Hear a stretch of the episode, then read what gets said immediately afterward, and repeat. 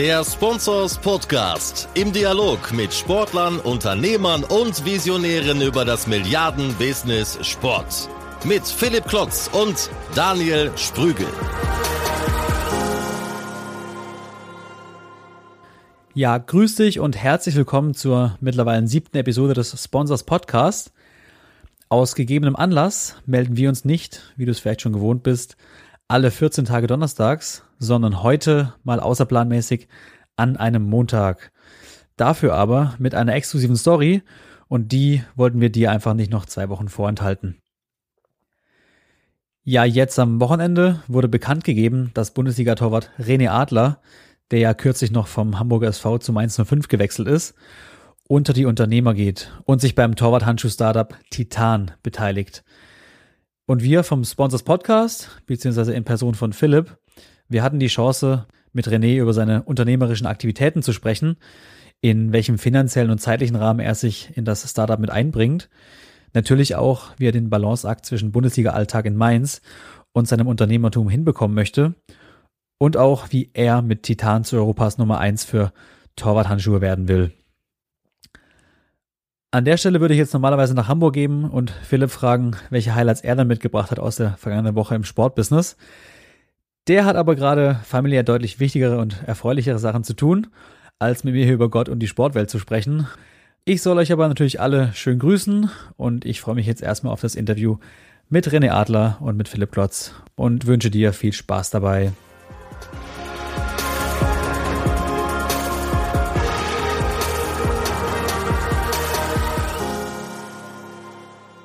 Hallo René, herzlich willkommen zum Sponsors Podcast. Lass uns direkt einsteigen. Ich denke, ich muss dich gar nicht groß vorstellen. Du bist ein äh, Gesicht der Fußball-Bundesliga. Seit rund zehn Jahren Torhüter bei verschiedenen Clubs, bei, bei 04 Leverkusen, Hamburger SV und ab der kommenden Saison beim FSV Mainz 05. Du bist bekannt als sehr reflektierter Spieler, der über den Tellerrand und über das Spielfeld hinausdenkt und schon Überlegungen anstellt für die Karriere nach der Karriere. Und jetzt äh, folgst du einem Trend, den schon viele Spieler oder einige Spieler vor dir eingeschlagen haben. Du wirst selber Investor oder Gesellschafter beim Unternehmen, beim Startup. Ähm, was hat es damit auf sich? Klär uns mal auf. Ja, hallo erstmal. Ähm, danke für die, für die tolle Einleitung. Äh, in der Tat bin ich schon ein paar Jahre dabei. Und was hat es da mit der Beteiligung äh, bei Titan auf sich. Also ich würde es jetzt nicht als reines Investmentmodell sehen, weil ich glaube, da wird man einfach dieser, dieser Kooperation und dieser Verbindung zwischen Titan und mir einfach nicht gerecht, weil ähm, das Thema Torwart-Handschuhe ähm, und die Position des Torhüters mir einfach äh, mehr als am Herzen liegt. Ich äh, bin seit meinem sechsten Lebensjahr Torhüter, ich habe keine andere Position gespielt, kenne mich dementsprechend natürlich mit der Materie Torwart sein aus. Deswegen, und ich bin einfach so stark involviert äh, in dieser Firma. Ich bin Teil dieser Firma. Deswegen ist das jetzt äh, als reines Invest zu sprechen, das wird dem, glaube ich, nicht gerecht. Und natürlich ist es so, um auf die Frage zurückzukommen, dass ich, ich nenne es mal im Herbst meiner Karriere bin. Ich bin keine 20 mehr, ich bin äh, 32 und hoffe natürlich dann ein paar schöne Jahre in der Bundesliga oder im Spitzensport äh, dabei sein darf.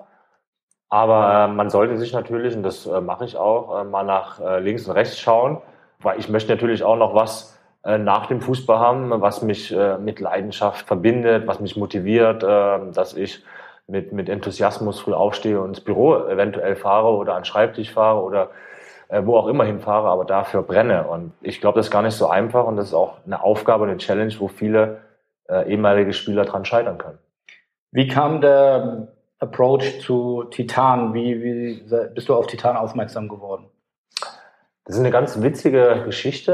Ähm, die hört sich äh, ja vielleicht ein bisschen äh, kurios an, aber war in der Tat so, dass äh, natürlich Titan als Torwart-Handschuhfirma und ich als Torhüter natürlich Interessenfelder haben, auch auf Facebook, die sich überschneiden. Und ich bin einfach am Facebook auf Titan aufmerksam geworden oder gestoßen, die da natürlich auch einiges an Werbung fahren und war dann echt angefixt, beziehungsweise äh, war interessiert am Anfang und habe gesagt, okay, die Jungs, die werben mit dem Slogan dafür, dass sie das äh, Equipment auf Profiniveau äh, für Amateurkeeper, quasi für die Zielgruppe Amateurkeeper, unter 60 Euro hinbekommen. Und jetzt weiß ich natürlich, äh, ich habe seitdem ich 15 bin, mit diversen Anbietern Handschuhverträge und werde gesponsert, weil man natürlich als Profitorhüter einen gewissen Verschleiß hat an Torwarthandschuhen. Also ich habe je nachdem, äh, wie wir spielen, manchmal ist man noch abergläubig und behält ein paar Handschuhe an. Aber je nachdem habe ich schon ein bis zwei Paar die Woche und dann kommst du auf zwischen 50 und 75 Paar äh, in der Saison. Was kostet ein Paar Handschuhe, wenn ich frage? Ja, und das ist halt eine Entwicklung. Äh, als ich angefangen habe äh, und mir die, die Dinger noch selber kaufen musste, dann war es klar, dass ich mir zum Geburtstag, zu Weihnachten, zu Ostern zwischendurch vom gesparten Taschengeld einfach Torwart-Handschuhe wünsche oder kaufe. Und äh, damals haben auch schon von, von diversen Marken die Handschuhe 75 Euro gekostet, 60 Euro. Und die Tendenz ist ja in den letzten Jahren äh, unaufhaltsam nach oben gestiegen. Also wenn man jetzt Topmodelle von Ausrüstern anguckt, äh, dann liegt man ganz schnell von 90 Euro äh, über 140 bis äh, zum Spitzenmodell, glaube ich, 190 Euro. Und das ist und bleibt einfach ein Verschleißprodukt, wo auch Amateurkeeper zwischen vier und sechs Paar, je nachdem, wenn sie es noch mit mehr Leidenschaft und Kreativität betreiben, dann, dann gibt es sicherlich auch Amateurkeeper, die sich noch mehr gönnen was auch völlig okay ist. Aber ähm, wenn man das hochrechnet, dann, dann kann man damit vielleicht auch schon mit seiner Freundin in Urlaub fahren. Und dann ist im Amateur, Amateurbereich immer die Frage, was machst du dann? Ich meine, Hobby ist teuer, das wissen wir alle. Aber unsere Challenge war einfach, ähm, Handschuhe auf Profiniveau zu einem echt fairen Preis anzubieten. Und da war unsere Linie so 60 Euro, wo wir runter wollten. Und das haben wir geschafft. Und äh, ich glaube, da können wir auch stolz drauf sein. Wie weit bist du da involviert? Du sagst, das ist mehr als ein Investment. Wie bringst du dich ein? Das ist auf jeden Fall mehr als ein Investment. Es ist einfach so, nochmal rückgreifend auf die andere, auf die Frage davor. Es war dann so, dass ich so fasziniert war, äh, weil ich es nicht glauben konnte und über, über meine Agentur Ethos nicht angefragt habe, aber denen das gesagt habe und sagte, Mensch, das ist ja super. Und wir schon länger nicht auf der Suche, aber interessiert waren nach einem Modell, wo ich einfach äh, nicht nur pure Sponsoring unterliege, sondern einfach mit ein bisschen mehr Weitblick und vor allen Dingen mit mehr ja, Kreativität und mit der Möglichkeit, sich einfach mehr und näher am Produkt selbst einzubringen, dass ich das spannender fand. Und ähm, dann haben wir einfach ein paar Handschuhe bestellt, inkognito, und ich wollte es mir echt mal angucken, ob die wirklich das halten, was sie versprechen im Internet. Ne? Und äh, dann habe ich die Handschuhe quasi meinen prüfenden Blick äh, unterzogen und äh, das hat mich echt beeindruckend, äh, was, was ich da in den Händen habe, für was für einen Preis. Daraufhin haben wir Kontakt zu den Jungs aufgebaut und darüber kam dann ähm, die Zusammenarbeit äh, zusammen. Und ich glaube, da haben wir echt was Gutes äh, auf die Beine gestellt. Und auf die jetzige Frage zu kommen, ich bin mehr als eng beteiligt. Also ich bin quasi von der Pike auf dabei. Äh, wenn ich will, dann lese ich mir natürlich, oder nicht wenn ich will, ich lese mir die Bilanzen durch, das ist auch klar. Aber ich bin natürlich ganz, ganz eng an der Produktentwicklung dran, weil ich einfach meine Erfahrungen mit einbringe aus 25 Jahre Torwart sein. Und da ist, glaube ich, kann ich da schon einen sehr, sehr großen Mehrwert bieten. Und es ist einfach so, dass wir jetzt zum Beispiel äh, mein erstes eigenes Modell äh, am 22. Juli launchen werden. Und da wollen wir auch so schon so mit Pauken und Trompeten in den Markt rein, weil wir einfach glauben, dass wir, und ich davon auch überzeugt bin, dass wir da echt was richtig Geiles auf die Beine gestellt haben. Äh, nicht nur in der Qualität, äh, sondern vor allen Dingen auch im Design. Und äh, ich freue mich auch drauf, mit den Handschuhen in der Bundesliga zu spielen. Das ist ja auch nochmal ein Indikator dafür, das ist nicht nur Gelaber, was wir da äh, betreiben, sondern es ist in der Tat so, dass die Amateurkeeper äh, dasselbe Produkt, was ich in der Bundesliga kriege und spiele, für 60 Euro erwerben können. Jetzt hast du in Mainz äh, unterschrieben. Wie ist das? Mainz hat einen Ausrüster. Ähm, kannst du trotzdem mit deinen Titanhandschuhen spielen oder muss man sich da äh, Mannschaftszwang unterwerfen? Nein, also äh, speziell äh, obliegt es ja immer den, den Vertrag. In Mainz ist es so, und das war auch in, in allen anderen Vereinen, bei denen ich tätig war, so, dass man äh, natürlich eine, eine Klausel im Vertrag hat, dass man äh, gerade als Torhüter extrem wichtig, dass man natürlich äh, einen Privatsponsor haben darf in Handschuh- und Schuhfrage. Also das ist schon so, dass äh, das ist das mein Handwerkszeug, das äh, muss passen einfach, die Qualität muss gewährleistet sein da, da lasse ich mich auch nicht oder habe mich auch noch nie irgendwie auf irgendwelche Eventualitäten oder auf irgendwelche Kompromisse eingelassen. Äh, insofern ist das in der Regel auch eine Klausel, so auch in Mainz der Fall, dass ich da natürlich mit, mit äh, meinem eigenen Handschuhausrüster spielen darf. Und dass es jetzt natürlich auch noch eine Firma ist, in der ich Teil bin, äh, ist umso schöner. Kannst du ein bisschen mehr Details noch sagen, wo sagst welche Dimension hat das mit oder wie viele Anteile hast du im Unternehmen? Kannst du da ein bisschen mehr Preis geben? Ja, das ist kein Problem, das können wir machen. Also es war so, dass wir äh, nachdem, nachdem wir so überzeugt waren von dem Produkt und das angefordert haben, hier auch mit Ethos, äh, mit einer großen Hamburger Vermarktungsagentur, äh, der Dirk Schimmel, der Geschäftsführer und ich, einfach da angefragt haben und, äh, und einfach gesagt haben, Jungs, äh, wie ist das? Wir könnten uns echt was vorstellen. Und, äh, wie seht ihr das? Und ähm, wir ziemlich schnell gemerkt haben, dass wir da auch mal fernab von monetären Dingen auf einer Wellenlänge liegen, dass wir einfach Bock haben, das Produkt nach vorne zu treiben und äh, jeder gemerkt hat, der andere ist mit total viel Leidenschaft und Herzblut dabei. Und das war quasi unsere Basis, äh, dass wir von Anfang an überzeugt waren, dass, dass wir hier echt was auf die Beine stellen können. Und das Investment sieht natürlich so aus, dass auch ich, weil ich von dem Produkt von Anfang an überzeugt war, äh, mit einer sechsstelligen Summe äh, investiert bin, von meinem privaten Geld darüber hinaus natürlich auch ein integriertes Kommunikationspaket geschnürt wurde, sprich äh, Media for Equity. Und das treibt man natürlich dann auch nochmal ganz anders, wenn man selber Teil der Firma ist. Wenn dann äh, jemand Anteile an einer Firma hat, dann ist man natürlich an einer ganz anderen Motivation dabei, als wenn man in Anführungsstriche, was, was nicht verwerflich war, habe ich meine ganze Karriere über gemacht, äh, nur gesponsert wird. Deswegen, also ich stehe zu 100 Prozent äh, hinter dem Produkt, bin damit, äh, wenn, wenn jemand sagt, das Produkt ist nicht so, dann, dann fühle ich mich persönlich auch angegriffen, weil ich habe es damit entwickelt. Darüber hinaus kann man schon sagen, dass Ethos äh, als Vermarktungsfirma auch so überzeugt war und gesagt hat, Mensch, wir wollen das auch machen. Wir geben auch noch mal ein bisschen was von unserem Geld damit rein und äh, übernehmen die komplette Vermarktung, weil wir haben die Kontakte, wir haben äh, das Know-how und wir helfen euch da. Und wir sind von der Sache auch überzeugt und wollen auch dabei sein. Und somit kann man schon sagen, dass wir ein Modell gefunden haben, dass wir über kurze äh, Zeit, sag ich mal, auch auf äh, 25,1 Prozent dann kommen. Und den Rest der Anteile hält natürlich zurecht dann äh, die beiden Geschäftsführer. Wo kommt der unternehmerische Geist der ist das was, wo du sagst, das war mir schon immer klar oder du hast gesagt, du hast sie zum ersten Mal bei Facebook gesehen. Ist das eine Sache, die dann auch irgendwo sich erst entwickelt hat oder sagst du, ja, für mich war immer klar, ich möchte auch mittelfristig hier unternehmerisch tätig werden? Nein, das ist auf jeden Fall eine Sache, die sich entwickelt. Also ich glaube, dass, dass es auch gar nicht gut ist, wenn ein Fußballspieler, der Anfang 20 ist und seine ganze Karriere noch vor sich hat, zu sehr nach links und rechts. Äh, man sollte schon mal ein paar Warnschilder wahrnehmen äh, und mal nach links und rechts gucken. Aber auf zu vielen Hochzeiten zu tanzen, glaube ich, lenkt auch nur ab. Und glaube nach wie vor ist es für mich der schönste Beruf, den, den man haben kann, Fußballprofi zu sein. Und möchte auch noch ein paar Jahre Trotz Abschied, mehrfachen Jahren Abstiegskampf in Hamburg. Ja, auf jeden Fall. Man ist da erprobt, aber das wird im Business natürlich auch. Da musst du auch die Ellbogen auspacken und äh, da gibt's schlechtere und da gibt's äh, hoffentlich auch bessere Zeiten. Und da muss man dann auch stark bleiben und insofern ist das auch eine gute Schule. Aber ich habe schon noch die, die Intention, noch ein paar Jahre zu spielen und das zu genießen. Aber natürlich ho hoffentlich mit einer, bei allem Ehrgeiz, mit einer Portion Gelassenheit mehr als mit Anfang 20 und das ermöglicht mir auch einfach mal ein bisschen mehr nach links und rechts zu schauen. Und äh, das hat sich auf jeden Fall entwickelt.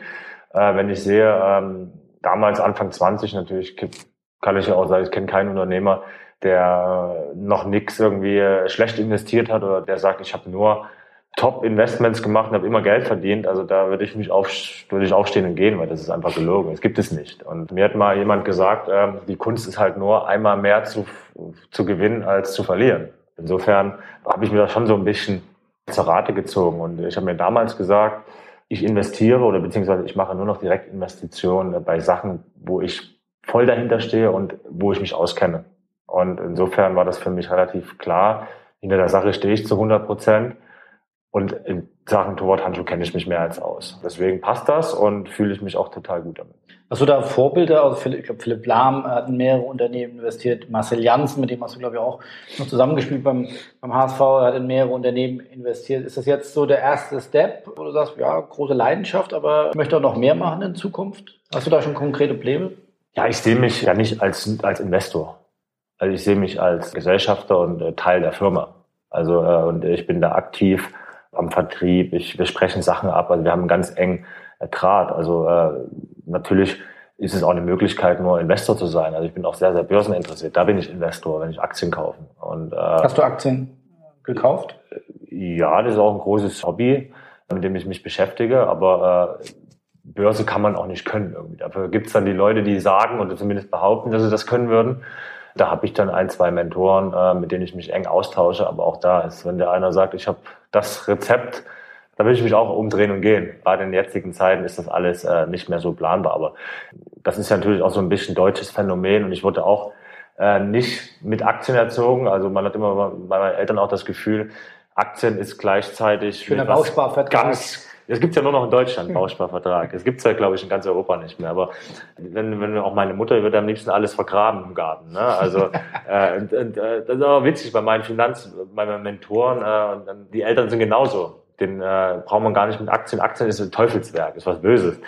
Aber das ist natürlich auch die, unsere Erziehung. Wenn man dann in die skandinavischen Länder geht oder nach England oder Amerika, die sind, die haben ein ganz anderes Verhältnis zu den Themen. Und ich glaube einfach in der jetzigen Zeit nur auf Aktien zu setzen ist auch blöd. Und ich weiß halt auch, dass Aktien eine Thematik ist für Leute, die im besten Fall nicht auf das Geld angewiesen sind. Also wenn jemand äh, denkt, er möchte in Aktien investieren, aber dann gleichzeitig mal äh, dann das Geld braucht, weil das Dach vom Haus ein Loch hat, ist es immer schwierig. Aber mit Langzeithorizont gesehen kann man eigentlich, egal äh, wie schlecht man und welche Werte man raussucht, schwer verlieren einfach. Und insofern ist es einfach eine Assetklasse, die, äh, die mir Spaß macht, äh, in der ich mich sehe, aber du musst natürlich total diversifizieren und äh, ich habe so lange ausgeholt. Äh, die Frage war ja nach den Vorbildern. Ja, der Cello, Marcel Janssen, der war ja zum Teil am Ende seiner Fußballkarriere schon mehr Unternehmer als Fußballer. Also das äh, das wird er, glaube ich, auch bezeugen mit dem Schmunzeln. Äh, das habe ich ja ganz gut mitgekriegt. Das war vor dem Training, nach dem Training direkt da wieder ans Handy und Meeting Calls und äh, es war aber ganz witzig und ich mag den Marcel auch total gerne und er macht das auch echt gut und ich habe auch höchsten Respekt vor seiner Entscheidung zu sagen, mir macht es einfach mehr Spaß, früh aufzustehen und ich brenne mehr für mein Unternehmen als für den Fußball. Und äh, das finde ich völlig okay und äh, das ist eine starke Entscheidung und da wird er seinen Weg gehen und geht seinen Weg und hat immer wieder neue Ideen und aber ist jetzt kein Vorbild in dem Sinne.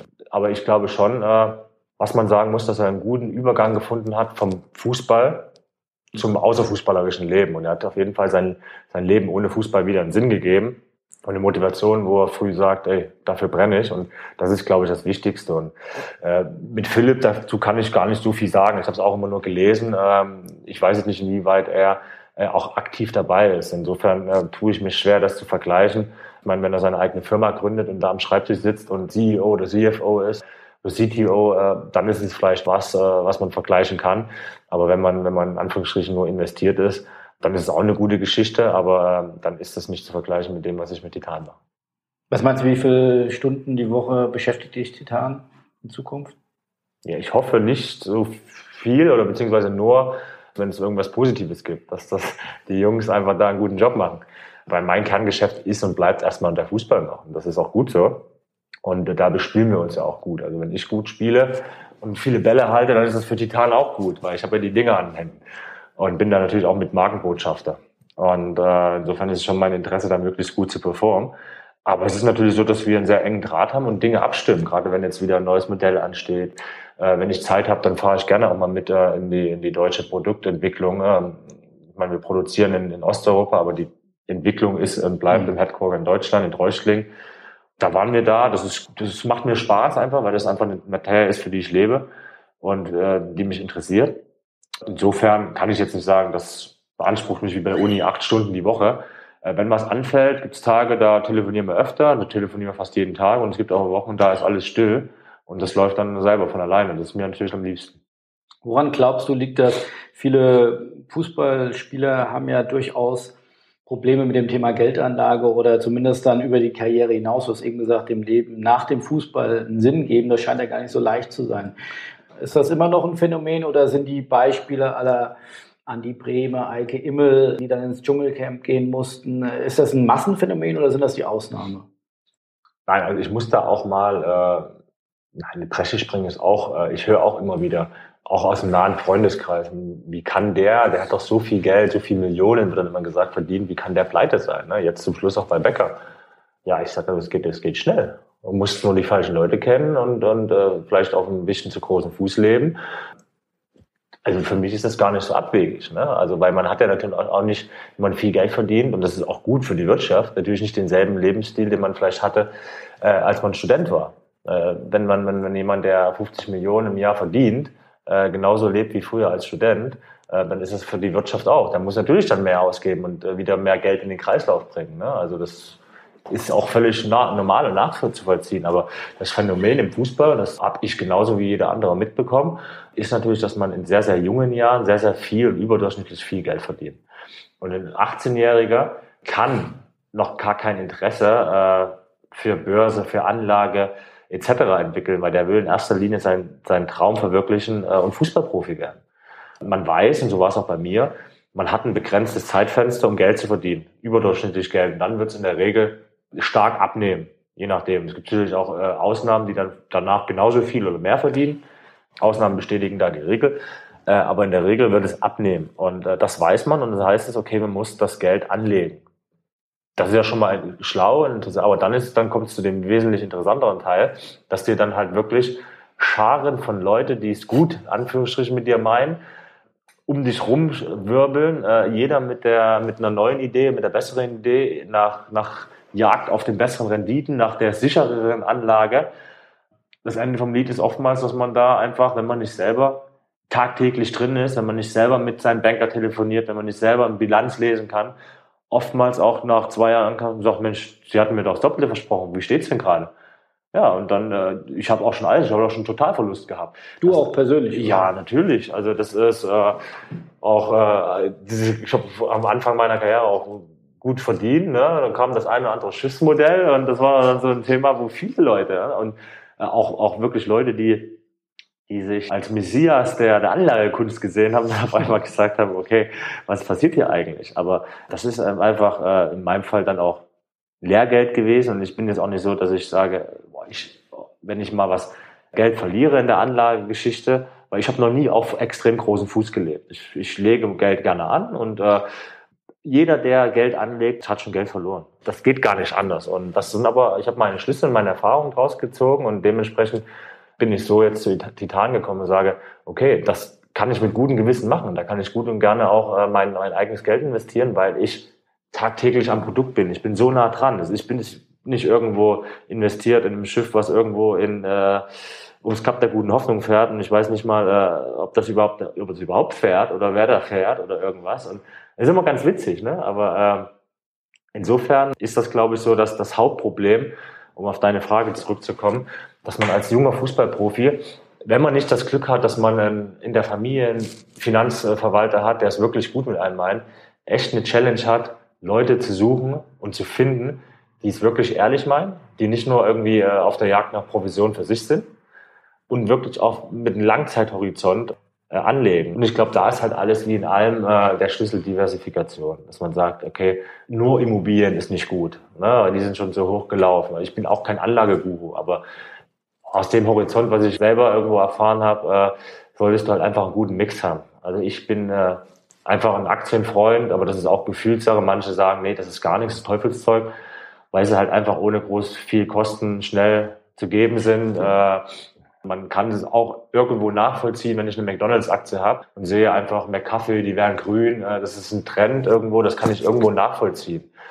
Deswegen, und so ein bisschen Privacy for Equity oder in dem Sinne gepaart mit äh, Media for Equity und dann teilweise und nicht teilweise komplett an der Produktion mit dran zu sein und über meine sportliche Karriere hinaus ein Produkt zu entwickeln und eine Firma zu entwickeln, ähm, die es dann vielleicht auch noch in 20 Jahren und hoffentlich und, und meiner Meinung nach auf jeden Fall geben wird. Äh, das ist cool, das ist Unternehmergeist und äh, das macht mir Spaß. Wie darf ich mir das vorstellen mit den Vermögensberatern oder Spielerberatern? Warten die dann am Spielfeld auf junge Spieler und wollen die abgreifen? Oder läuft das über, ich kenne jemanden in der Kabine, der hat mir einen ganz guten Tipp gegeben? Wie darf ich mir das vorstellen? Ja, ich glaube, da gibt es auch keine Faustregel. Also da, wo viel Geld zu verdienen ist, da gibt es viele seriöse und unseriöse Leute. Das ist immer so. Ne? Da, wo viel Geld im Spiel ist. Was war, die, was war die unseriöseste Anmache, äh, die du da bekommen hast? Ja, es ist nicht so, dass äh, am Spielfeldrand äh, die Leute dir im Stadion zurufen, ich habe da was, äh, da kannst du anlegen. Also das ist nicht. Das vieles kommt ja dann auch mal über Bekannte und da und man muss sich da auch einfach und äh, es ist auch so bei vielen Profis, war auch bei mir so. Ich komme aus, ein, aus einer ja, aus einer mittelständischen Familie. Bei uns war Thema Anlage. Wir sind froh, wenn wir unsere Hypothek für unser Haus abbezahlen konnten. Und äh, das ist dann unser, unsere Anlage gewesen, ne, unsere Rente etc. Insofern ist das ja ein Thema, Luxusproblemthema, aber es ist natürlich ein Problem, was gelöst werden muss, wenn du, wenn du äh, einmal so schnell so viel Geld bekommst. Ne? Und da auf die richtigen Leute zu vertrauen, auf einfach auch so ein bisschen ja, Hilfe und nötige Menschenkenntnis zu haben, dass man sagt, das ist gut, weil meine Eltern konnten mir in dem Thema früher nicht helfen. Weil sind damit gar keine Bezugs- und Berührungspunkte. Und insofern vertraut man natürlich auf Leute, die man äh, so nicht kennt, wenn man nicht das Glück hat, dass man in der Familie irgendjemand äh, da in der Familie hat. Ich glaube schon, dass das nach wie vor, äh, ich würde es nicht Problem nennen, aber dass das auf jeden Fall ein Thema ist im Fußball, äh, was viel, viel mehr äh, Augenmerk, also viel, viel mehr Fokus braucht. Ich habe auch kein Problem zu sagen, man hat seinen Spielerberater, der im besten Fall die Karriere, sportliche Karriere planen sollte und genauso wichtig, wenn nicht sogar wichtiger ist, finanzielle Karriere zu planen. Was nützen dir drei Top-Vereine, wo du Top-Geld verdienst, wenn das dann nach der Karriere weg ist? Und machen das in der Regel die Spielerberater mit oder hat man einen eigenen Vermögensberater dafür? Nein, also da kenne ich mich nicht so aus. Also es gibt sicherlich verschiedene Modelle, dass bei Spielerberatern mit Finanzleuten zusammenarbeiten. Auch da muss man natürlich immer die Frage stellen, was hat der Mann, der, der mir gerade diesen Finanzberater anbringt, was hat der davon? Inwiefern ist der beteiligt? Also das ist immer eine Sache, aber die habe ich mit 20 und so gar nicht durchblickt und diese Fragen habe ich auch nicht gestellt. Genauso wie bei, wenn mir jemand ein Investment verkaufen will, ist meine erste Frage, mit wie viel er selber drin ist. Also, äh, weil das ist für mich der entscheidende Punkt zu sehen, äh, steht er da voll dahinter oder will er jetzt, kriegt er vielleicht einen Kickback oder kriegt er eine Provisionszahlung, weil er mir irgendwas verkauft, wo er selber nicht drin ist. Das ist auch immer eine witzige Sache, wenn man, wenn man mit, mit Portfolio-Managern spricht, die dir irgendwelche Aktien in deinem Portfolio verkaufen wollen. Ähm, du die fragst, ja, aber warum haben sie die nicht in ihrem Portfolio? Weil wir wollen doch alle eins, wir wollen Geld verdienen. Und es ist immer witzig, was da auf Verantwortung kommt. Auf jeden Fall spannende Themen, die dich äh, scheinbar beschäftigen. Also nicht nur, dass das Runde ins Eckige muss. Jetzt hast du den Blick auch schon weiter nach vorne gerichtet, Thema Karriere, nach der Karriere. Du hast ein Studium begonnen. Gibt es da schon ein konkretes Ziel auch? Du bist ja sehr zielstrebig bei deinen Investments und mit deinen Erfahrungen. Gibt es auch schon ein klares Ziel mit dem Thema Studium? Ja, ich habe mein erstes, ja, ich nenne es Studium, das ist, äh, war ein Jahr, äh, sehr, sehr intensives Jahr bei der European Sports Management Academy also ich bin äh, oder schimpft mich jetzt und darf mich zertifizierter Sportmanager nennen und habe dann darüber hinaus gerade jetzt noch äh, mein BWL-Studium nicht absolviert, bin noch äh, in vollen Gange. Musste es jetzt natürlich durch den Abstiegskampf etc., durch diverse Firmengründungen, Mitarbeit bei Titan, wir haben jetzt ja, oder launchen jetzt bald mein eigenes Modell. Also da war ich wirklich von der Pike auf dabei und das hat schon auch Zeit gekostet und äh, natürlich über, über allen steht meine, meine sportliche Performance und ich kann nicht äh, zu viel nach links und rechts scheren, äh, wenn darunter einfach die Leistung im Sport leidet. Da muss man dann schon Prioritäten setzen. Deswegen habe ich das Studium einfach ein bisschen äh, slower gemacht, werde es auch wieder aufnehmen da bin ich schon teilweise fast schon zu ehrgeizig, weil in erster Linie bin ich Sportler jetzt und habe immer den Anspruch natürlich auch im Studium bestmöglich abzuschließen, aber äh, da ist manchmal ein Tick mehr Gelassenheit einfach entspannter und am Ende auch zielführender. Wie darf man sich das vorstellen? Gehst du dann richtig tagsüber auch in die Uni, in den Vorlesungssaal oder läuft das alles dann fernunimäßig online ab? Es gibt sicherlich beide Formen. Bei mir ist es ein klar, ganz klares Fernstudium, Online-Studium dass ich auch keine Präsenzzeiten habe, weil das in der Regel auch oftmals Samstag ist und Samstag habe ich in der Regel was anderes vor. Deswegen ist das für mich äh, ein Online-Studium. Es war so, dass die Vorlesungen 18.30 bis 20 Uhr fast täglich waren und ich dann nach dem Training direkt dann hoch in mein Büro bin, äh, habe einen Laptop angemacht, habe mich eingeloggt bei WebEx und habe die Online-Studiengänge besucht und äh, das war super. Es war teilweise auch, äh, wenn kein anderer da war, ein Eins zu eins oder waren drei Leute drin und dann entstand eine kleine Diskussion und man konnte auch mal ein bisschen abschweifen mit den Themen. Also es war schon, es war schon cool, es war eine gute Erfahrung und vor allen Dingen war es eine Erfahrung. Ich habe 2004 Abi gemacht, nach über zehn Jahren das Lernen wieder zu lernen. Also wie schwer es fällt, zwei, drei Seiten zu lesen und äh, das dann wirklich wiederzugeben, was da drinnen war, zu markieren, das Wichtigste rauszuschreiben.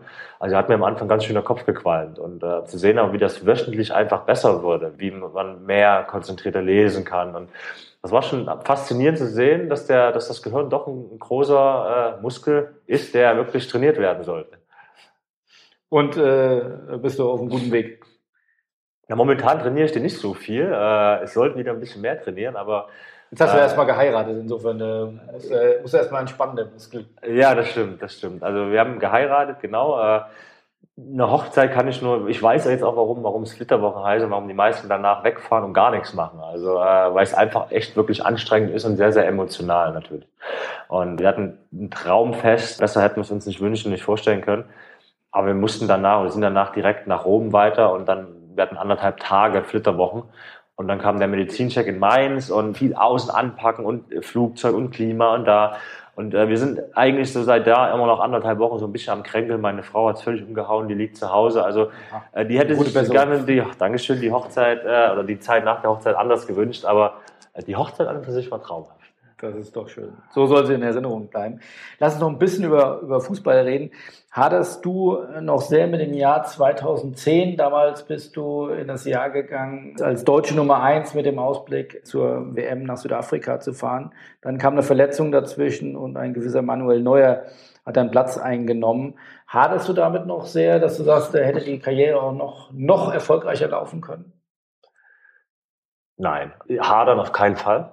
Natürlich ja, ich sage mal manchmal, was, was hätte, wenn und aber. Ne? Aber ähm, auch das ist natürlich im Fußball. Fußball äh, ist ein brutales Tagesgeschäft. Äh, es gibt so ein paar Sprichwörter und Marotten, äh, aber äh, das ist leider Gottes in dem Geschäft äh, wirklich äh, der Fall, dass man nur vom Spiel zu Spiel denken sollte. Weil wenn du, wenn du letzte Woche ein Spiel gewonnen hast und du, und du performst super und jetzt, äh, gestern hast du gehalten wie, weiß ich nicht, der erste Mensch und hast keinen Ball äh, festgehalten, äh, dann bleibt das in Erinnerung, dann wird das zerrissen. Und da sagt keiner, ja, aber letzte Woche war es so überragend. Und äh, äh, insofern äh, kann man sich davon Erfolgen von, von früher auch sehr, sehr wenig kaufen. Das bleibt vielleicht ab und an mal in Erinnerung. Man, man kramt das so ein bisschen, wenn man vorm, vorm Kamin sitzt, äh, bei einer Flasche Rotwein oder so, äh, mit seiner Frau mal aus und sagt, Mensch, äh, aber das hat ganz wenig Raum im aktuellen Fußball, weil ähm, dafür bin ich einfach Realist und lebe im Tagesgeschäft und ich hab einfach da, zieh da keinen Sinn heraus zu sagen, äh, wo wärst du jetzt, wenn du das, äh, vielleicht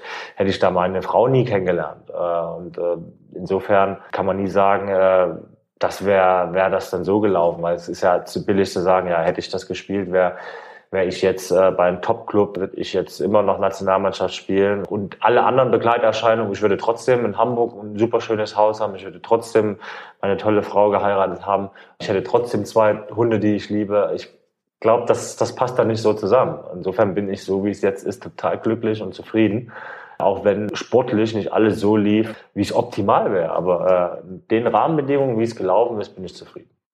Lass uns doch ein bisschen über das Thema Motivation und Leadership reden. Auch wir haben äh, eine Academy oder eine Weiterbildungsacademy.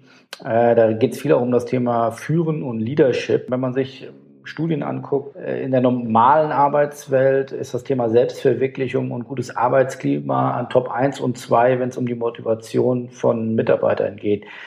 Erst danach kommt das Thema oder das Faktor Geld. Bei Fußballprofis scheint das zumindest, wenn man das aus den Medien betrachtet, anders zu sein. Beispiel auch hier Aubameyang oder Modesta scheint, geht es nur noch um Geld. Also A, was motiviert dich und ist das wirklich so oder ist das nur die Fassade der Medien? Nein, der Anschein, der entsteht ja natürlich in der Tat. Medien sind ja, ist ja Meinungsmache. Also äh, es ist natürlich, ähm, gibt es ja eine Richtung vor und dann wird was befeuert. Das ist auch richtig. Und ich habe immer wieder ganz klar da auch zur Stellung bezogen. Ich verurteile niemanden, der, der nach China geht, äh, weil er sagt, ich verdiene da 10 Millionen netto im Jahr. Also das muss jeder im Endeffekt für sich selber ausmachen. Das ist dann einfach eine Entscheidung. Ich weiß nicht, also ich habe darüber nicht nachgedacht, beziehungsweise mich auch noch nie mit dem Thema beschäftigt und hatte auch noch nie äh, so ein Angebot vorliegen und musste mich dann noch nie so entscheiden. Aber wenn einer die Möglichkeit hat, drei brutto, was extrem und exorbitant viel ist, äh, im Jahr von, auf elf netto zu springen, ich glaube, da würde jeder äh, normale Mensch würde da auch ins Überlegen kommen. Also das ist halt einfach nur, da verschiebt sich auch verschieben sich Grenzen einfach und ähm, jetzt drei oder eins brutto, das sind einfach auch Zahlen, die der Normalverdiener in Anführungsstriche für sich nicht greifbar sind. Und insofern ist das sowieso bezugslos in dem Sinne. Ich weiß nicht, ob man das sagen können. Äh, jemand, ich glaube, was ist der, der, der Durchschnittsverdienst, hilf mir mal in Deutschland? 40.000. Ja, genau. Dass man sagt, okay, du hast jetzt die Möglichkeit von 40 auf 100 zu springen oder auf 150 oder noch höher dann ist das vielleicht eine Relation, die der Durchschnitt besser greifen kann. Und da würde ich einfach mal gerne eine Studie fahren wollen, ob die dann sagen, das machen wir oder das machen wir nicht. Ich glaube, dass viele dann auch zu Fuß hinlaufen würden. da ist natürlich auch der allgemeine Tenor, ja, wenn man viel hat, will man dann noch mehr, noch mehr, noch mehr. Das ist eine große Challenge, die man da unterliegt, weil es ja irgendwo in der Natur des Menschen liegt, immer mehr zu wollen. Und äh, da ist die Frage, bis wann ist es gesund einfach? Was für Konsequenzen hat es? Ne? Gehe ich nach China, ich weiß nicht, wie das da ist, ist das gesundheitlich für mich super oder äh, was bringt mir das Geld, wenn ich dann? Und das sind, glaube ich, einfach Sachen, die muss man für sich und muss jeder individuell abwägen. Und das wird dann natürlich durch die Medien befeuert. Und ähm, die Erfahrung habe ich ja auch schon gemacht. Also da kann man es auch den Medien auch nicht recht machen. Macht man es, ist man Geldgeier und hinterher, macht man es nicht, äh, dann wird vielleicht moniert irgendwie, dass man, ah, wie kann man so viel Geld liegen lassen, was ist da falsch bei dem? Also das ist dann auch nur, der YouTube heißt so Clickrate, Phishing vor Schlagwürde und weil einfach Absatz gefunden werden muss bei den Artikeln. Das ist einfach ein Spiel, das, das, das, das spielt man als Fußballprofi mit, ja. Macht das die Mannschaft ein Stück weit kaputt, dass man nur noch guckt, ah, wie viel verdiene ich oder wie viel verdient der? Oder ist das ständig Thema? Es geht ja, euch noch einmal Transfermarkt zu gucken, was der Wert ist oder was er auch verdient. Macht das ein bisschen den Mannschaftsgeist kaputt? Ja, ich meine, bei Transfermarkt, der Wert eines Spielers, also ich meine, da hat ja der Spieler an und für sich selber ganz, ganz wenig mit zu tun. Also was er machen kann, ist performen und damit den Marktwert hochtreiben. Aber den einordnen und, und feststellen, das, damit hat er gar nichts zu tun. Und genauso wenig hat er damit zu tun, irgendwelche Ablösesummen zu fixieren. Ich meine, kein Spieler kann was dafür, dass er 10 oder 20 Millionen kostet. Und ich kann mir schon vorstellen, ich habe da keine Erfahrung, ich bin immer für null gewechselt, meine Verträge, Verträge immer erfüllt. Ich weiß nicht, inwieweit das äh, Druck bei, bei einem jungen Spieler so hervorruft, weil äh, natürlich kommt man mit Vorschusslorbeeren, man kommt mit einem, mit einem Paket von Summe X an Ablösesumme und will natürlich performen, will was zeigen, will man zeigen, dass man die Summe wert ist, aber für die Summe kann man nichts. Und ich kann mir schon vorstellen, ohne es selber erlebt zu haben, dass das natürlich auch ein gewisser Ballast sein kann. Aber das ist jetzt nicht Thema. Also ich habe noch nie in einer Mannschaft gespielt, wo man sagt, Mensch, du verdienst nur so viel. Äh, das ist auch irgendwie so, so ein Thema, über das in der Mannschaft Stillschweigen vereinbart wird, weil das, da ist im Endeffekt jeder selber für verantwortlich, beziehungsweise seine Agenten. Jeder hat die Möglichkeit, einen Vertrag rauszuhandeln, jeder hat die Möglichkeit, möglichst gut zu spielen. Und wenn einer, ich habe noch nie jemanden gesehen, der äh, schlecht spielt und, und äh, Topverdiener ist.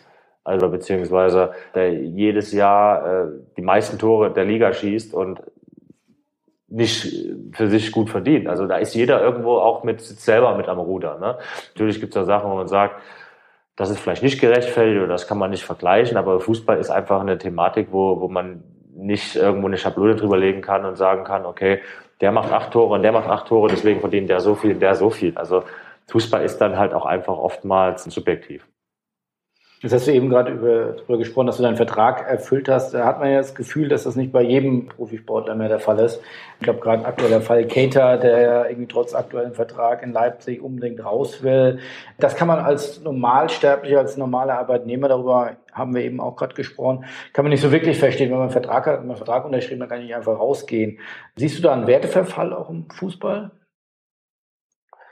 Also ich bin weit weg, mich ja jetzt irgendwie äh, als Messias hinzustellen oder sowas. Das war bei mir, hat sich nie ergeben irgendwo. Ähm, ich bin vom Naturell, aber ich spreche jetzt nur für mich, äh, ein sehr, sehr vereinstreuer Spieler, der sich äh, natürlich bei seinem Wechsel vielleicht auch zu viel überlegt oder nachdenkt, passt das, passt das nicht, wofür steht der Verein, welche Werte verkörpert der Verein und wie bist du drauf? Ich finde einfach, das sollte man einfach, genauso wie wenn man irgendwo bei einem Unternehmen arbeitet, sollte man sich in gewisser Form auch mit dem Unternehmen identifizieren können. Das ist für mich einfach Basis für eine gute Zusammenarbeit, für eine erfolgreiche Zusammenarbeit. Und das habe ich immer gemacht und bisher habe ich es auch immer ganz gut gemacht, weil sonst hätte ich die Verträge nie erfüllt. Aber auch da kommen natürlich auch mal externe Sachen dazu oder können dazukommen, wo man nicht selber am Steuer sitzt. Es kann, können Konkurrenten geben, die besser performen, man kann sich verletzen, man kann ein Trainer kommen, der einfach nicht mehr auf einen steht. Also da hat man natürlich immer nur oder manchmal äh, auch nur bedingt eine Aktie in den Händen. Und äh, insofern äh, würde ich da jetzt nicht so, äh, ja, wie so ein Damaskusschwert sagen, das ist der Werteverfall im deutschen Fußball. Es ist einfach so, dass unheimlich viel Geld und einfach auch nicht mehr greifbar irgendwie viel Geld im Markt ist. Also es ist ja auch nicht normal, dass ein Spieler irgendwo 100 Millionen wert ist oder für die Vereine 100 Millionen wert ist. Also es ist halt einfach irgendwo fiktives Geld, was im Markt hin und her geschoben wird, wovon aber in der Regel viele von profitieren. Ähm, da bin ich nicht genug in der Materie drin zu sagen, da profitieren alle davon, weil wenn Cristiano Ronaldo wechselt, profitiert kein Zweitligaverein davon.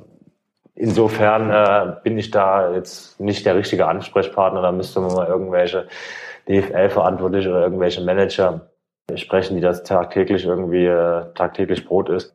Das muss jeder selber mit sich ausmachen. Ich finde es generell, um die Frage abzuschließen, ich finde es wichtig, dass jeder Spieler, jeder Mensch für sich Werte hat, nach denen er handelt und nach denen er lebt. Und im Endeffekt ist es nur wichtig, dass er in den Spiegel gucken kann und sagt, ey, ich handle nach meinen Werten, nach meinem Handeln, was die Leute sagen, ob sie mich als Geldgeier oder als, als Söldner hinstellen. Damit kann ich gut leben, das interessiert mich, weil ich bin ich nicht, dann ist es für mich völlig okay. Hast du das Gefühl, dass die Fußballer oder die Vereine sich da von den, von den Fans auch entfernt haben, zu weit entfernt haben, weil so viel Geld im Markt ist? Das ist immer ein ganz schmaler Grad auch zu sagen. Also es ist immer so, äh, was, was, was will man wirklich? Also ich glaube, ähm, auch uns Profis, also das ist die Perspektive als Profis, muss schon auch bewusst sein, dass wir natürlich nicht da werden, wo wir sind, wenn es die Fans nicht gäbe. Die Fans sind die, die, jedes, die viel Geld bezahlen für Merchandising, für, äh, für Eintrittskarten, teilweise wirklich da auch äh, ihr letztes Hemd dafür geben, um, um uns spielen zu sehen. Dann kommt die andere Branche der Medien dazu einfach. Bezahlsender, die Unmengen von Geld äh, an Übertragungsrechte zahlen, was uns natürlich auch direkt wieder zugutekommt und, und nur deswegen wir so viele Verträge haben.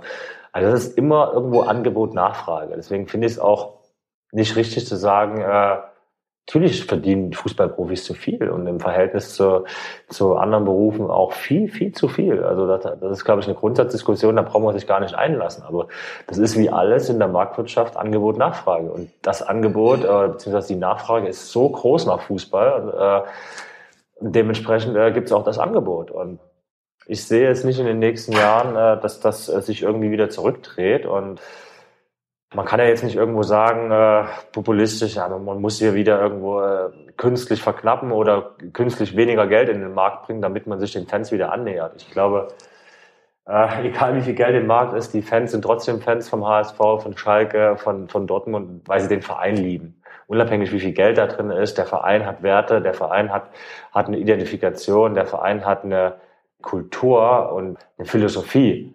Und das ist doch das, womit der Fan sich identifiziert in erster Linie. Natürlich hat er eine ganz klare Meinung zu dem Geld, das ist auch gut so. Du spielst auch gerne Golf, wie man hört und liest. Sport mit großem Wert auf Fairness und Etikette. So ein bisschen überspitzt formuliert wird ja da auch manchmal schlecht im Fußball, gerade Stichwort Fairness oder Schauspielerei, äh, wenn es darum geht, äh, Elfmeter zu schinden. Äh, man hat als Spieler ja auch gerade mit so einer Publikumswirkung auch eine Vorbildfunktion. Ist der Fußball da auf dem richtigen Weg? Ich kann für mich nur sagen, dass das auch ein Credo von mir war, da immer offen und ehrlich zu sein. Natürlich kommt man und da kann man sich als Spieler nicht irgendwie freisprechen. Also wenn du mitten im, im Abstiegskampf bist und das ist jetzt, ich halte jetzt, spreche jetzt für niemanden eine Lanze, da muss auch jeder da wieder selber mit sich ins Gericht gehen. Ähm, aber wenn man im Abstiegskampf äh, steht und das äh, Messer an der Kehle hat und den Rücken zur Wand steht und genau weiß, und das weiß man im Abstiegskampf, es geht um Existenzen, es geht um Arbeitsplätze, dann ist es schon äh, schwierig, wenn man die Möglichkeit hat, ein Spiel zu gewinnen und damit quasi äh, Arbeitsplätze rettet etc. Oder wenn man sagt, okay, äh, nee, ich gebe zu, das war jetzt Hand und man verliert ein Spiel oder man spielt es unentschieden und es werden Leute entlassen, äh, aber man handelt zu, seinem, zu seiner Überzeugung. Unterm Strich ist, ist immer am wichtigsten, das ist der alte Spruch, dass man mit sich äh, im Reinen ist, dass man in den Spiegel gucken kann. Und das sind einfach schlicht und ergreifend Situationen, in der will ich nicht gerne stehen. Also, äh, aber ich habe es immer so gehandhabt, dass ich schon immer offen und ehrlich, auch wenn es vielleicht gerade dessen zum Nachteil von mir selber ist, offen und ehrlich äh, im Sinne der Fairness handle, weil sich das auch unterm Strich immer wieder ausgleicht. Dass es ein Elfmeter ist in einem Spiel, der gleicht sich unterm Strich in der Saison wieder aus oder äh, hat vielleicht einen Vorteil wieder für dich irgendwo man weiß es nie. Und da ist es einfach, äh, ist ein gewisser Druck da einfach. Äh, es ist auch klar, dass äh, das natürlich, und kann das auch nachvollziehen, wenn ein Spieler, der Elfmeterpfiff sag mal, für eine Mannschaft zieht, zum Schiedsrichter gehen und sagt, nee, Schiedsrichter, das war keiner, dass er dann äh, damit mit dem Trainer und dem Sportdirektor äh, sich was anhören kann. Also das ist ja auch irgendwo eine Sache. Da muss es schon eine klare Richtlinie geben und ähm, da muss man einen klaren Charakter haben und einfach sagen, ey, ich handle zu meinen Überzeugungen und das war keiner, deswegen habe ich das gesagt und egal, was Sie mir jetzt hier sagen, äh, interessiert mich nicht. Aber das ist, äh, glaube ich, nicht einfach und ich war glücklicherweise noch nie in so einer prekären Situation, aber ich habe versucht in meiner Karriere und das werde ich auch weiter versuchen, immer natürlich fair äh, zu handeln, zu reagieren. Das klappt mal mehr, das klappt mal weniger, aber die Intention ist auf jeden Fall da. Bringt es eigentlich noch Spaß, in einer Bundesliga zu spielen, wo man am Anfang weiß, wer am Ende Meister wird? Ja, was will man machen? Man kann ja nicht sagen, hier, wir spielen jetzt äh, mit Mainz oder mit dem HSV äh, in der Liga A oder in der Premier League. Es geht ja schlecht. Das Einzige, was du machen kannst, ist sagen, okay, für mich selber strebe ich einen Wechsel an in einer anderen Liga, weil ich will mehr Ausgeglichenheit. Aber ich glaube, Thema Ausgeglichenheit brauchen wir uns in der Bundesliga nicht beschweren. Ich glaube, wir haben die ausgeglichenste Liga in ganz Europa. Ab Klar. von Bayern. Ja, gut, das stimmt. Ne? Äh, aber auch da ist jetzt äh, mit RB, Dortmund, äh, wir haben schon natürlich starke Konkurrenten, aber unterm Strich alles, was dahinter los ist. Diese Saison wird wieder so spannend wie nie. Also ich mal die Bayern, natürlich. Also es gibt aber auch in jeder, in Paris, äh, Paris ist genauso. Und gut, Real Madrid hast du Real Madrid und Barcelona und mit ein bisschen Abstrich Atletico. Aber das hatten wir auch in Dortmund vor ein paar Jahren, in einem guten Jahr. Werden sie zweimal du, du bist ein Mann der Zahlen. Bayern hat jetzt doppelt so viel, fast doppelt so viel Umsatz wie, wie Dortmund. Dortmund äh, 400 Millionen, Schalke 300 Millionen. Danach kommt ein riesiges Loch. Also das ist ja für eine wirtschaftlichen Dominanz des FC Bayern und danach von BVB und Schalke ist natürlich schon enorm. 50 plus 1 Regel, die verbietet, dass Investoren wirklich maßgeblichen Einfluss auf Clubs nehmen und dann auch wieder investieren. Dieser, ich bin nicht so drin im Thema. Äh, meine Hausarbeit in meinem Studium liegt auch schon ein bisschen zurück, aber ich glaube einfach, auf kurz oder lang ist das 50 plus 1 Thema sowieso nicht mehr zu halten, auch in Deutschland. Äh, ich glaube, ich weiß, dass da viel drüber diskutiert wird. Es ist in England ein riesen Rieseninvestmentmodell ja schon. Ob das gut ist oder schlecht, müssen andere beurteilen. Ich weiß auch nicht, ob das, äh, bin ich noch nicht so drin in der Thematik, ob das für, für Deutschland gut wäre, um die Konkurrenzsituation in Europa irgendwie weiter aufzunehmen und dran zu bleiben, dass man sagt, wir machen die Vereine auf, offen für Investoren oder ob dann einfach äh, die Schere zwischen äh, Identifikation mit Fans äh, noch weiter auseinandergeht. Weil unterm Strich will jeder, will ein Investor äh, der will gewinnen, weil wenn man böse ist, sagen, will er Geld verdienen, aber das macht, schafft er nicht, wenn man, wenn man einen Verein verliert. Und die Fans wollen auch, dass man bestmöglichst jedes Spiel gewinnt. Ne? Aber ähm, wenn man es schafft, alles unter einen Hut und die Werte und diese Identifikation und das, wofür der Verein steht und schon immer stand, nicht zu verlieren, nicht zu verraten, dann kann ich mir schon vorstellen, dass das mal Thema werden wird in der Bundesliga. Letzte Frage versprochen. Die muss ich meinem Partner Marco Klevenhagen versprechen, dass ich die stelle was ihn immer wieder ein Stück weit aufregt, dass Fußballer, einige Fußballer in der 83. Minute einen Wadenkrampf bekommen. Und er sagt, in anderen Sportarten, er kommt vom Handball, gibt es sowas nicht. These, sind Fußballer dazu zart beseitet oder in manchen Fällen einfach nicht ausreichend trainiert? Was ist da deine ich habe jetzt noch nie Handball gespielt in dem Sinne. Äh, ist nicht so, dass jedes Spiel äh, vier Leute mit Wadenkrämpfen zusammenbrechen. Also ich habe auch äh, das kann man ja nicht sagen. Also ich habe auch schon Leute beim 100-Meter-Lauf irgendwas reißen sehen oder keine Ahnung, die kriegen keinen Krampf. Handball wird in der Halle gespielt. Äh, das sind immer wieder gleiche Bedingungen. Äh, Fußball wird teilweise in Stadien gespielt, wo vielleicht auch mal 40 Grad sind. Und dann wird dann vielleicht zu wenig getrunken. Äh, man ist erkältet oder sowas und dann, hat man einen Krampf oder man legt auch längere Strecken zurück. Sicherlich gibt es auch welche, die könnten besser trainiert sein, ohne Frage. Das ist über, das wird im Handball auch so sein. Aber es gibt einfach zu viele Parameter, die da irgendwo eine Rolle spielen können, dass man irgendwo einen Krampf kriegt. Aber in der Regel haben wir natürlich, natürlich, es ist noch Platz nach oben fürs Training, keine Frage. Super.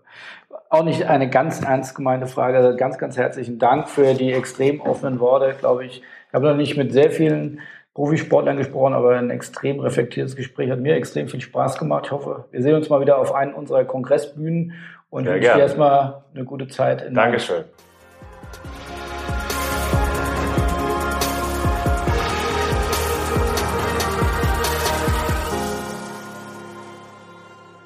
Ja, und Kongressbühne ist ein gutes Stichwort. Wer den letzten Podcast gehört hat, weiß es ja. Und auch wer Sponsors in allen Kanälen folgt. Denn am 21.08. findet ja in Köln der Spobis Gaming und Media statt. Und deswegen abschließend noch der Hinweis, du kannst dir noch ein Ticket sichern, wenn du noch keins hast. Ganz einfach auf spobis-media.de slash Tickets. Bis zum 7.8. sogar im Late-Tarif. Und uns wird es natürlich freuen, dich dann auch vor Ort begrüßen zu dürfen. Dir natürlich vielen, vielen Dank fürs Reinhören wünsche dir natürlich noch eine schöne Woche und bis zum nächsten Mal. Mach's gut und ciao, ciao.